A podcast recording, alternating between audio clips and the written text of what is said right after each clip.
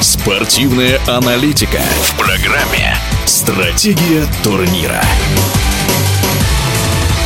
Казанский «Зенит» выиграл свой восьмой из девяти последних Кубков России по волейболу. В финале подопечные Алексея Вербова были сильнее новоуренгойского «Факела» 3-0. Разница в классе, календарь или что-то еще. За счет чего команде столицы Татарстана удалось победить, рассуждает обозреватель издания «Бизнес онлайн Спорт» Алмаз Хаиров. Если говорить конкретно о финале, то в нем, конечно, сошли соперники из совершенно разных весовых категорий.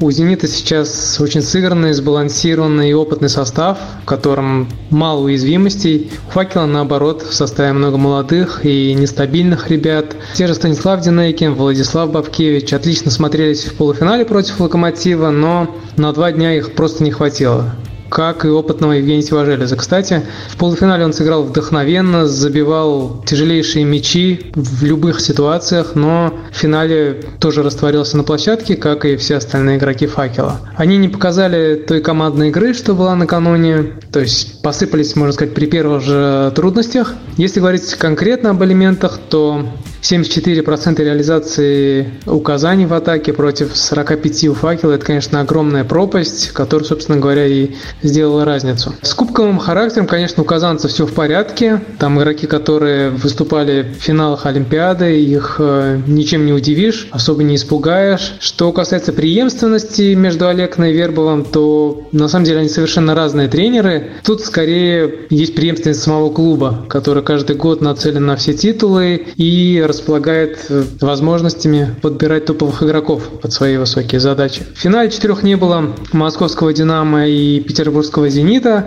Конечно, из-за этого финал четырех, может быть, получился не столь ярким. С другой стороны, они, э, можно сказать, проиграли в четвертьфинале, да, потому что казанцы выбили Питер в ноябре на полуфинальном этапе. И, на мой взгляд, это вообще был скрытый финал. Динамовцы в таком же четвертьфинале со счетом 0-3 проиграли Белогорию и ну, могут там сетовать только на себя. Ну, вот не самый удачный матч они тогда провели, а у Белграда, наоборот, зажгли Павел Тетюхин и Мухаммед Аль-Хачдади. Формат турнира оставил за бортом финала четырех двух главных конкурентов казанцев, Санкт-Петербургский «Зенит» и «Динамо». Возможно, именно поэтому финал получился недостаточно зрелищным. Можно ли говорить об оптимальности регламента проведения Кубка? Что касается формата Кубка, то я никогда не понимал предварительный этап турнира, который постоянно превращается в формальность, огромное количество матчей. Конечно, говорят, что это игровая практика, но у зрителей они не вызывают никакого интереса практически. В других э, топовых европейских странах волейбольных на кубке не тратят много времени, сил,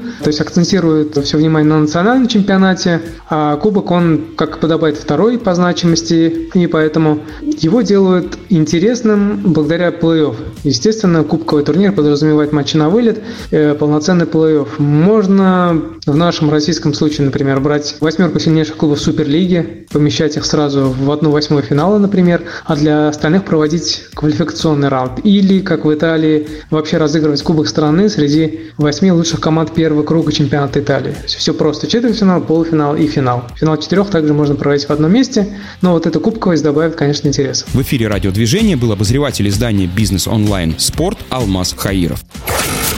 Стратегия турнира.